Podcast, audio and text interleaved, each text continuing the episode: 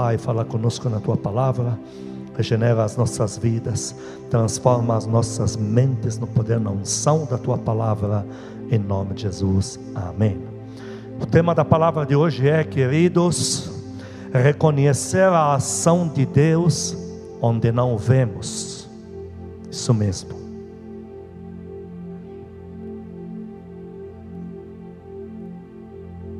É isso mesmo.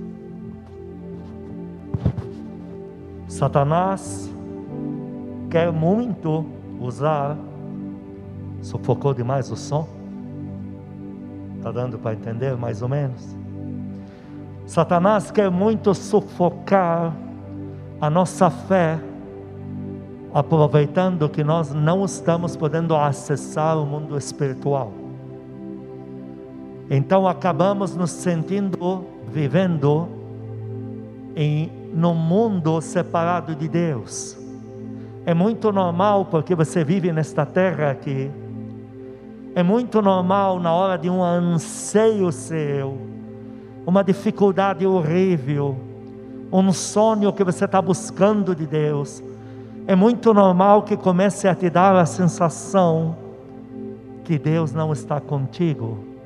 É que você está isolada neste mundo, isolado Satanás aproveita isso para você desistir. Mas a realidade não é o que você está pensando. Mesmo você não vendo a ação de Deus é eficaz. Deus não brinca com seus servos, Deus não zomba dos que nele confiam, e você diz amém a isso. Você não tem noção o que está acontecendo com teu filho tua filha, dando um exemplo, que você parece que estão se distanciando de você cada vez mais, e você ora, e Satanás diz para você: de que servem suas orações? Cadê Deus? Ah, seu filho está se ausentando cada vez mais. Mas lá do outro lado, você não tem ideia o que os anjos estão fazendo na vida das pessoas que estão se aproximando do teu filho, da tua filha, com más intenções. Você precisa entender isso. Às vezes você ora pelo teu filho, pela tua filha, e você diz: não acontece nada, eu vou desistir. Só que os anjos que já cercaram ela, ele, todos os amiguinhos do mundo que o diabo manda para fazer, levar eles para a perdição, os anjos começam a açoitar esses caras. Lá no mundo, as pessoas começam a reconhecer que mais se aproximam do teu filho que você olha a tua filha, estou dando um exemplo. Eles começam a reconhecer que entraram num barco errado, estão sentando do lado de alguém que é protegido por Deus, e a vida dessas pessoas começa a virar uma bagunça.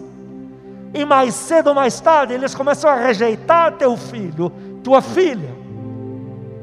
E chega uma hora, teu filho, tua filha, por quem você ora, teu marido, tua esposa, teu pai, tua mãe, mas falando de filho, em parte de perdição.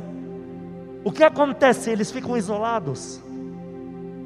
Porque os que têm más intenções se aproximam deles e a vida deles se arrebenta. Porque os anjos açoitam.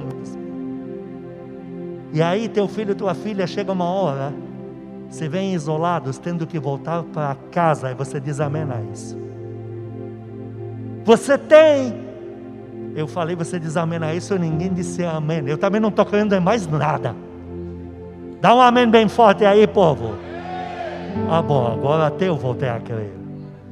Você entende que um Jonas que foi no barco errado, as pessoas que estavam ali, a vida deles secou.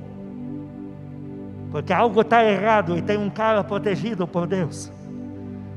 E por que eu estou falando de Jonas se não se encaixa muito nessa pregação? É para poder te levar para o filho pródigo. A gente entende a parábola do filho pródigo como sendo um fenômeno natural, mas o Senhor Jesus não se referiu ao fenômeno natural. O Senhor Jesus contou uma, um, um exemplo, uma parábola, um exemplo. E ele falou que Deus estava vendo um homem, um pai de família, um homem de Deus.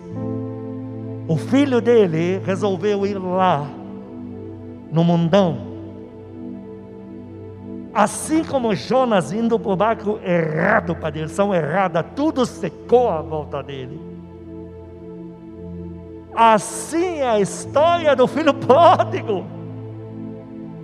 O Senhor Jesus, quando conta a parábola no original, você não entende que a cidade entrou, porque ele conta na parábola que esse filho pródigo, quando chegou na cidade, se juntaram a ele as pessoas que não valiam nada e levaram ele para a perdição, para as prostituições, para as bebedices, para, para as orgias, para os vícios e torraram o dinheiro dele. Mas no original, quando o Senhor conta essa história, dizendo que chegou uma hora que esse filho pródigo ficou tão sozinho, todo mundo se afastou dele, que ele só teve uma última solução: voltar para a casa do pai. Na nossa matemática latina, ao ler a Bíblia, parece que é um fenômeno natural. Veio a seca naquela região. Não. No original, quando o Senhor fala da seca, ele fala sobrevindo a seca.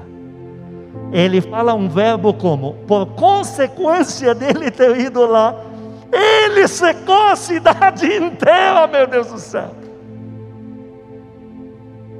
O Senhor Jesus usa o verbo para dizer, por consequência de ele ir lá e pessoas más agarrarem ele, por causa dele, por causa das orações do pai dele, os anjos secaram a cidade inteira. Ninguém mais abusa dele, porque também ninguém mais tem nada. E lá está o Filho de Deus por causa da oração do Pai, onde o Pai não está vendo nada. Os anjos estão açoitando uma cidade inteira para libertar o filho lá de dentro. E de repente o pai diga ao homem de oração, diga à mulher de oração, está olhando pela janela e está vendo o filho tendo que voltar para casa. Entenda uma coisa: Satanás quer que você pare de orar pelo teu marido que anda meio gambado da cabeça, porque você não vê nada e não está acontecendo nada, e ele está se distanciando cada vez mais. Mas entenda uma coisa: quando os anjos de Deus começam a proteger alguém que é alvo de orações, eles começam a aceitar todo mundo que quer levá-lo por mau caminho. E os anjos de Deus começam a promover na vida dele todos os que vão levá-lo de volta para a tua casa. E você aplaude a Deus por isso. O servo de Deus que chega na frente do teu marido, ex-gambá, vamos falar pela fé. O servo de Deus que prega o evangelho para ele, sente coisas boas, recebe um presente. Mas o cara, a mulher que querem afastá-lo, esses a vida dele seca. Isso não é só nesta área, não. Essa matemática também fecha com teu filho que está doente. Parece que não está acontecendo nada, mas nós precisamos aprender a reconhecer mais a ação de Deus onde não vemos. Não é porque eu estou aqui parado, ou talvez agora pregando, que nesse exato instante o mundo espiritual já não esteja a todo vapor para me preparar um grande milagre, fruto das minhas orações. Quantos creem nessas coisas? Levante a mão. Se você na tua casa crê ainda nessas coisas, levante a mão e diga: Senhor Jesus, eu creio no teu poder que jamais falhará na minha vida. Aplaude Ele porque Ele está aqui, aleluia.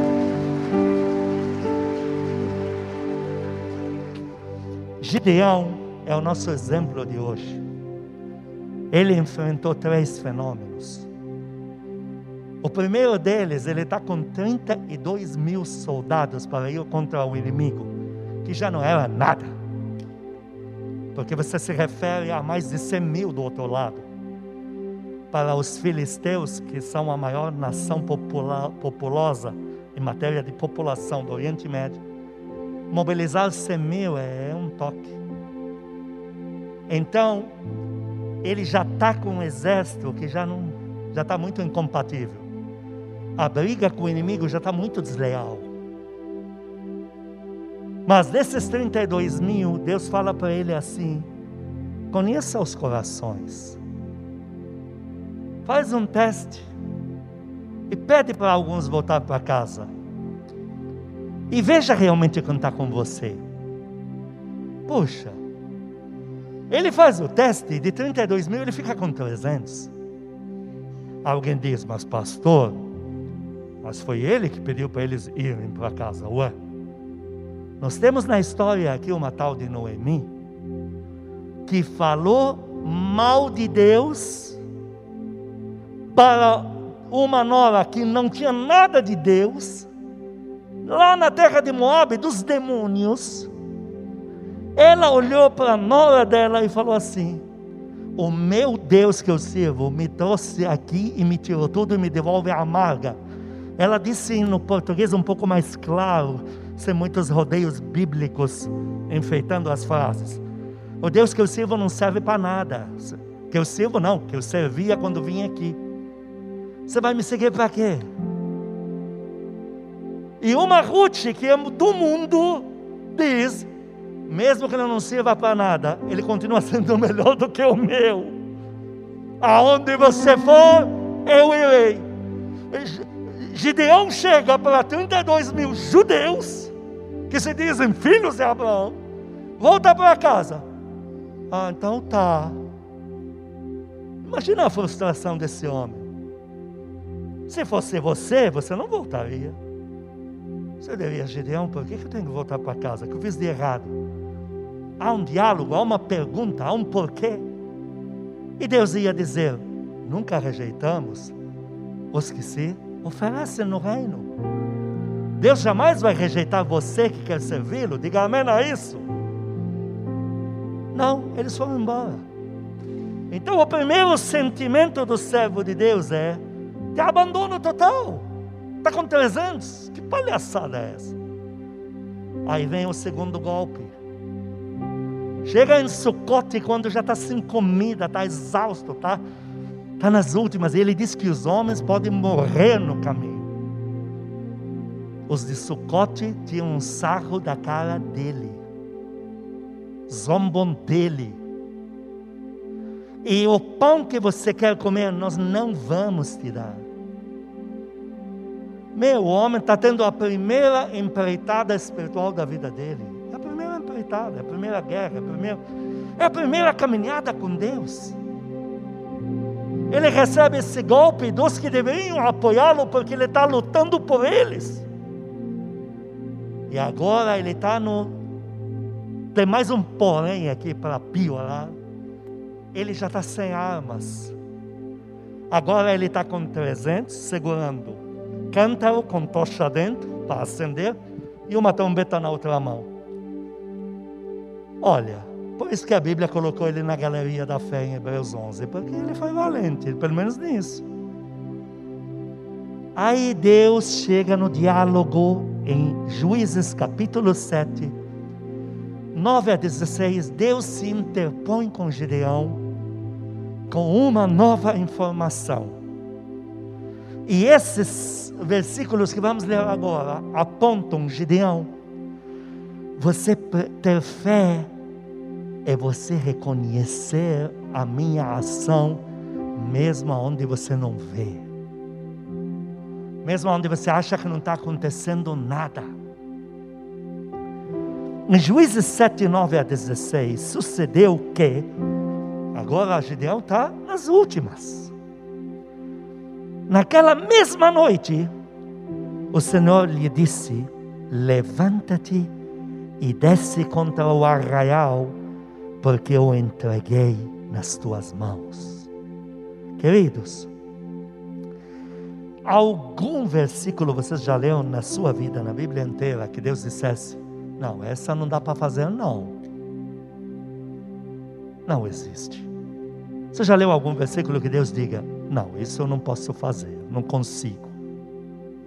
Você já viu algum versículo na Bíblia que Deus deixe de dizer, vá nesta tua força que eu estou contigo? Você já viu algum versículo que Deus diga, não, não vai não, porque eu não sei no que vai dar? Não existe. Você tem a leitura de uma pessoa por alguns atos falam até em quilo de sal. Aqui tem toneladas de sal nessa Bíblia aqui, de quem é Deus.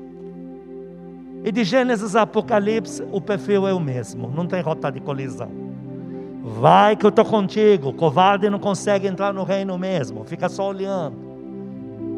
Não te mandei eu, quem te poderá resistir? Então Deus, de Gênesis a Apocalipse, diz: é tempo de conquista, diga, é tempo de vitória, é tempo de milagres na minha vida. Entenda, Deus não tem outro tempo para você. Deus não é feiticeiro para lançar peso aqui.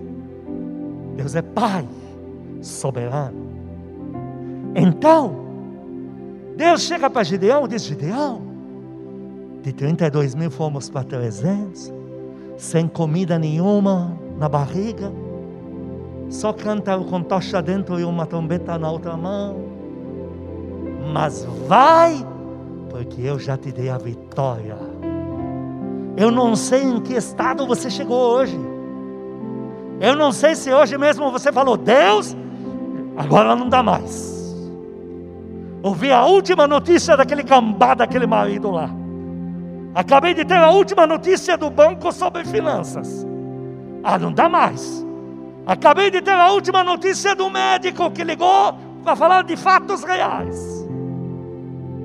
Mas Deus está falando, vai porque eu já dei a vitória. O que, que eu vai? Não para, continua orando, continua chamando o sobrenatural, porque eu ainda estou agindo. Versículo 10: Se ainda temes atacar, desce tu com teu moço para pura ao arraial. Então Deus se interpõe com uma nova informação. Ele nunca tinha feito isso até o dia de Gideão. De Gênesis até Gideão, nunca tinha feito isso.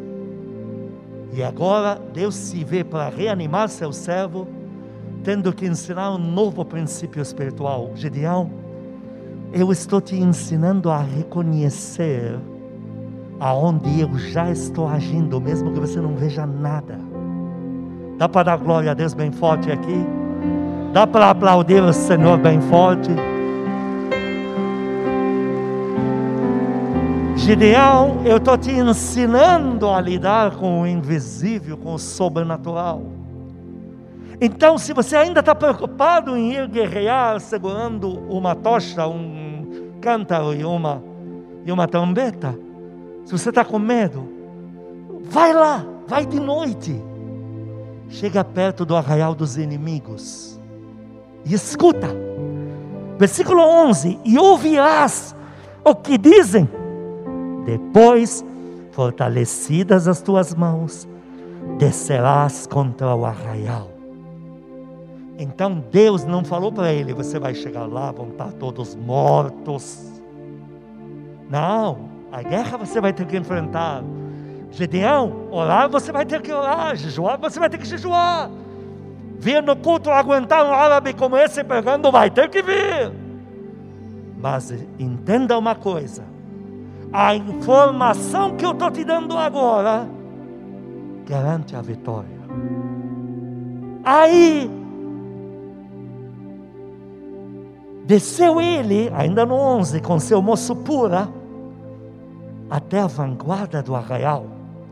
Os midianitas poucos, muito poucos deles eram gigantes, poucos gigantes, não de grande altura. Não é amalequitas, midianitas. E os amalequitas, esses gigantes terríveis. E todos os povos do Oriente cobriam o vale como gafanhotos de multidão. Meu Deus do céu! Não é assim que às vezes você se sente? Sempre eu sou a fraca naquela empresa porque eu sou a crente. Sempre eu sou mais fraco porque a gente não pode mandar uma bomba lá como os árabes fazem debaixo do carro do cara. Não pode mandar bater, não pode dar soco em ninguém. Não pode revidar. Não pode revidar. Então parece que escolhemos o lado fraco para viver na terra. E Gideão está vendo isso. que mais? E eram os seus camelos em multidão inumerável, como a areia que há na praia do mar. Chegando, pois, Gideão, eis que certo homem lá, daqueles inimigos, estava contando um sonho ao seu companheiro, ao outro dos inimigos, e disse: Tive um sonho. Eis que um pão de cevada rodava contra o arraial dos midianitas e deu de encontro à tenda do comandante, de maneira que esta tenda caiu e se virou de cima para baixo e ficou assim jogada. Respondeu-lhe o companheiro e disse: Não é isto outra coisa, senão a espada. Qual espada? Gideão nem espada está segurando aqui. Senão a espada de Gideão, filho de Joás, homem israelita. Nas mãos dele entregou Deus os midianitas e todo o Israel pela primeira vez na história de toda a trajetória do homem com Deus até o dia de tal, de hoje tal, é a primeira vez que entrou essa informação. Onde Deus diz: um dos segredos da confiança é minha, os segredos da fé que ativa milagre, é você conseguir entender, raciocinar, que eu, Deus, não estou brincando e blefando com meus servos, com meus ungidos, com meus filhos. E agora Gideão ele ouve que apesar dele não ter armas, apesar dele ser o crente que tem que ser pacífico, ele está entendendo que Deus lá do outro lado, onde ele não vê, já tinha avançado muito. Ele já percebeu que os demônios, os inimigos já sofreram rombos e baixas nas suas fileiras. Ele sentiu isso. Quando ele ouviu isso, versículo 15: tendo ouvido Gideão contar este sonho e o seu significado, adorou e tornou ao arraial de Israel e disse: Levantai-vos, porque o Senhor entregou o arraial dos midianitas nas nossas mãos. O que mais me chama a atenção no versículo 16 então repartiu os trezentos homens, meu Deus, em três companhias, e deu-lhes a cada um nas suas mãos trombetas, cântaros vazios, com tochas nelas. Então, o ímpeto para Gideão ganhar a, terra, a guerra foi ele perceber que no ao reconhecer o que Deus já fez onde eu não vejo, onde Deus já avançou, o milagre está pronto. Queridos, alguns de nós talvez amanhã de manhã vão acordar com seu filho paralítico andando dentro de casa. Alguns de nós amanhã mesmo a esposa vai estar de volta em casa, o marido vai estar de volta em casa. Alguns aqui vão acordar amanhã mesmo, milionários, milionários para a sua realidade, com dinheiro que você nunca viu antes. Alguns de nós vão acordar já com dons. O primeiro milagre que eu já ouvi de pessoa que era tradicional, tradicional no reino de Deus são as pessoas que não creem que Deus faz milagres, que isso aí era lá para dois mil anos atrás. Eu não vou julgar nossos irmãos, eu não sei o que, que ensinaram a eles. Mas esse casal, eu ia profetizar, casa firme não existia ainda. E me marcou muito o testemunho deles, porque eu ia profetizar e calei a boca. E aí a irmã falou: pode profetizar, a gente crê nessas coisas. Eu pensei, mas vocês são, pensei comigo, são tradicionais? Antes que eu fizesse a pergunta, ela falou: é que sabe, eu, nós cremos no poder de Deus. Porque nós, eu não podia ter filho e tinha dores no corpo terríveis, terríveis. Nenhum médico descobria o que era. E mesmo sendo tradicional, um dia eles começaram a orar. Eles entenderam que a oração pode, porventura, quem sabe, por acaso, Deus dar um filho, já que não criam nessas coisas. E conforme eles iam orando, avançando nas orações, eles começaram a ter um sentimento de que é isso mesmo. Todo mundo diz amém a isso aqui. É isso mesmo. a oração gera milagre. Eles começaram a ter essa certeza, mas eles não podiam abrir a boca. Uma noite ela dormiu e ela, entre dormida, ela viu uma luz que entrou no quarto, parou em cima da cama e ela apagou. Apagou totalmente. Quando acordou de manhã, ela falou para mim que ela sentia o corpo dela tão leve, tão jovem, como nunca sentiu na vida. E ela tinha uma noção que os anjos de Deus, como se tivessem feito uma massagem nela a noite inteira. E ela falava: Marido, eu estou nova, eu não tenho dor de nada, eu estou nova. Só que, naquela noite, ela não sabia que a madre dela tinha sido aberta. E no primeiro contato com o esposo, ela sentiu que engravidou. E aí ela fala: O filho do milagre está ali. Como é que eu vou duvidar do poder de Deus? Queridos, às vezes o milagre, essa luz para entrar no teu quarto, está para acontecer hoje à noite. No caso de Gideão, era aquela noite a vitória dele. Já pensou se ele desiste? E volta cabisbaixo dizendo que Deus não faz nada mesmo? Não. E Gideão teve uma grande, grande, grande, gigante vitória. Eu que sou muito matemático na Bíblia, eu, eu faço muitas contas. Você tem tesouros de reis, de impérios, de reino constituído, que não tinham 600 e lá de ciclos de ouro no seu, na sua riqueza governamental. E você tem um homem sozinho, que recebeu só em ouro o equivalente a cinco, seis países da sua época nessa jornada aqui. Numa coisa que durou pouco tempo, mas ele confiou. O dinheiro que foi dado a ele, como bilhões de bilhões da atual conjuntura, porque era patrimônio para sustentar, dar lastro de economia para cinco a seis países. Imagina você da noite para o dia, você se torna o mais poderoso banco de cinco ou seis países da época. É o que deram para Gedeão. Uma coisa Deus me ensina com isso: aqueles que creem no sobrenatural, aqueles que reconhecem a ação de Deus mesmo não vendo, o seu galardão será sobre modo grande, porque Deus ama a tua fé. A fé é uma aproximação dEle.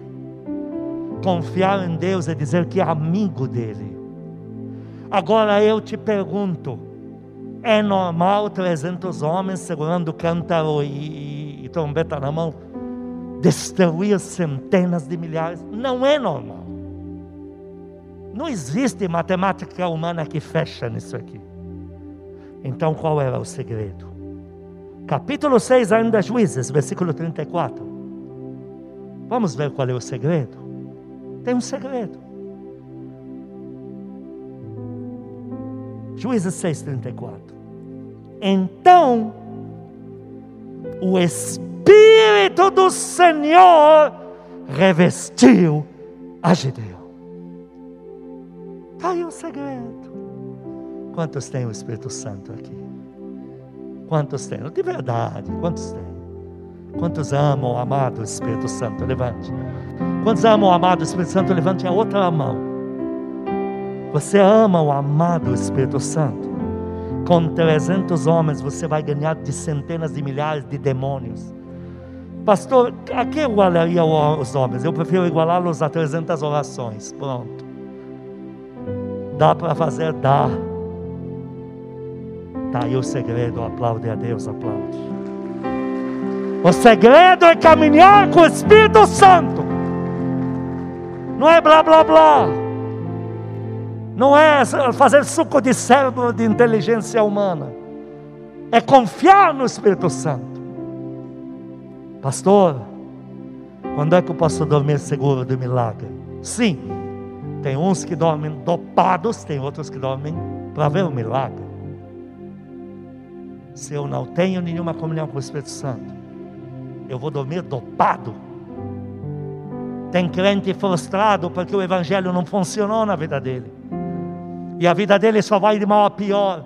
E ele está querendo trocar de religião. Ele quer ver se tem uma outra que dá mais dinheiro. E aí você sacode ele, sacode ela. Ah, deu para entender. Não tem vida de oração, não tem comunhão com o Espírito Santo, só tem fé. Mas qual fé é essa que não se baseia na amizade, rapaz? Qual fé é essa? Que fé é essa sua? Que não tem uma amizade com Deus. Como é que você vai confiar num Deus que você não tem um contato com Ele? Isso não é fé, isso é ser dopado, é ser dopada. Agora, queridos, quando temos comunhão com Deus, quantos querem ter comunhão com Deus? Levante a mão. Ah, se eu tenho comunhão com Deus, em Salmo capítulo 56, 1 a 4. Salmo 56, 1 a 4. Aí sim pode dormir em paz, como diz o salmista.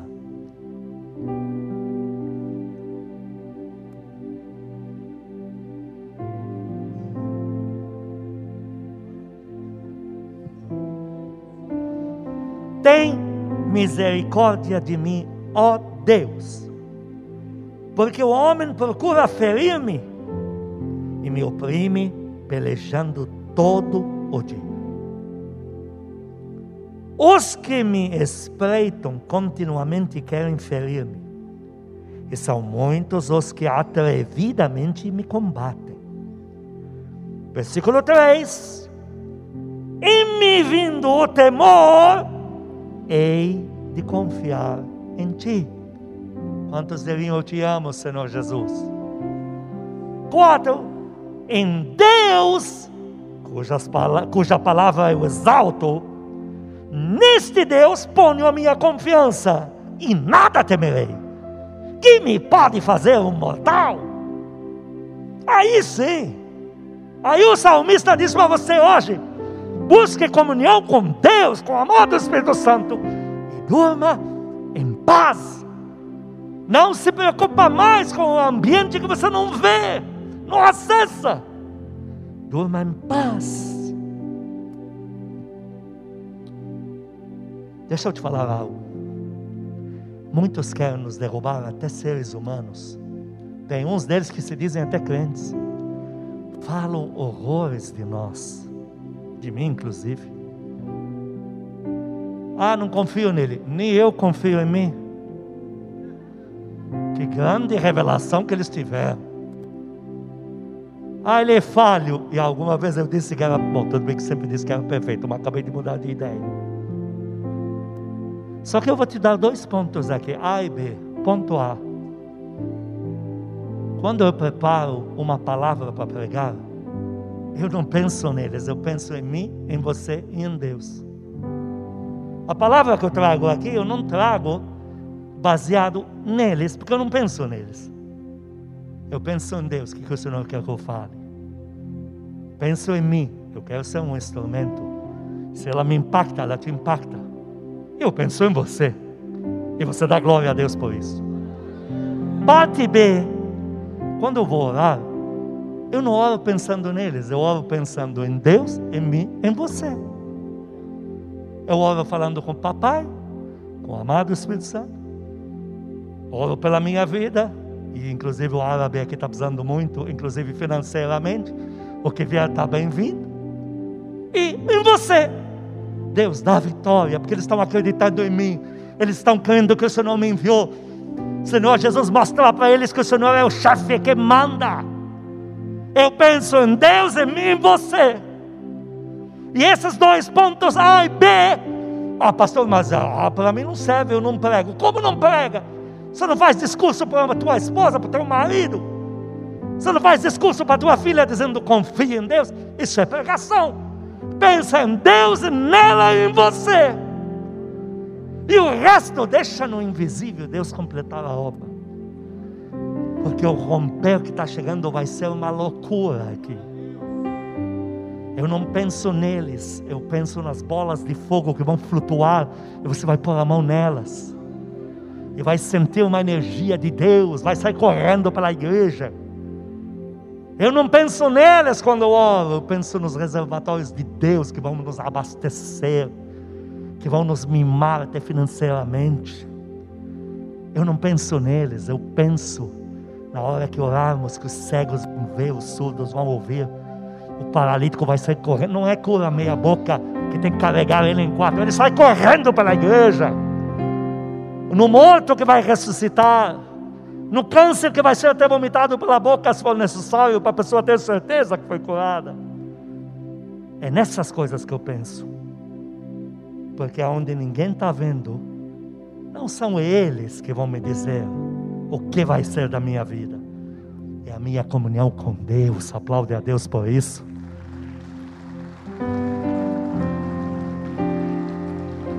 O meu tempo esgotou, mas deixa eu te falar algo por alto. Em seguida eu tenho que ler uma coisa rápida que o Senhor Jesus me mandou ler. Às vezes é o Pai que fala, às vezes é o Senhor Jesus, às vezes o Espírito Santo, são três diferentes. E esta o Senhor Jesus. Mas antes, deixa eu te explicar uma coisa. Não só que às vezes você olha e diz, não está acontecendo nada, como às vezes é o inverso. Você acha que Deus está ali, e Deus não tem nada de Deus ali, nunca teve. Tem gente que me fala, não, porque se nascer judeu, é salvo, vai para o céu. Ué, na minha Bíblia diz que Deus não faz exceção de pessoas. O Senhor Jesus falou: quem me rejeitar já está condenado. Falou para os judeus. Em Mateus 8, ele falou: Muitos vão vir do Oriente e Ocidente e do Brasil e vão sentar na mesa com Abraão, mas muitos deste reino de Israel vão estar tudo no inferno. Então, às vezes, você olha para pessoas e pensa que são salvas, só porque parece que tudo vai bem. Agora eu não estou falando de judeu, estou falando de pessoa que está lá fora, que usa o nome de Deus, fala em nome do Senhor Jesus Cristo, e você sabe que é um vazio, uma vazia, que só vai em igreja porque quer ganhar um carro novo. Pessoa que sai das suas fileiras porque quer alimentar seu ventre. E você diz: Deus está ali. Os fariseus vestiam uma roupa que tirava o fôlego, uma roupa de encher as vistas do povo. Eles tinham o cabelo, tinha que estar arrumadérrimo, barba, cabelo. Eles passavam um tipo de óleo no, no, no, na pele do rosto para parecer que o rosto dele está brilhando. Então você via eles impecáveis e você dizia: certamente se há um lugar que vão encontrar Deus está no meio desses caras. E o Senhor Jesus chega para eles e diz: sepulcros caiados, vocês adornam os, os cemitérios até dos profetas, mas vocês são raça de víboras e quem vai livrá-los do inferno? Por que você está me dizendo isso, pastor, antes de encerrar a mensagem? Porque até cara que faz de conta que anda com Deus e não anda com Deus, não é modelo para você. O teu único modelo da fé é a tua comunhão particular com o Espírito Santo. Porque no Mateus 8 que ele falou, pode ser judeu, pode ser francês, pode ser brasileiro, pode ser árabe. Se não quer Jesus, Ponto, não tem. O caminho é Cristo. Mas ainda no capítulo 8, verso 9 e verso 8 e 9 e 13. Ele olha para um centurião que nem é de Israel, era romano. Ele diz: Grande é a tua fé. Vai, porque o que você pediu, eu já dei. É uma coisa íntima. Não se exemple em cara aqui. Você não sabe.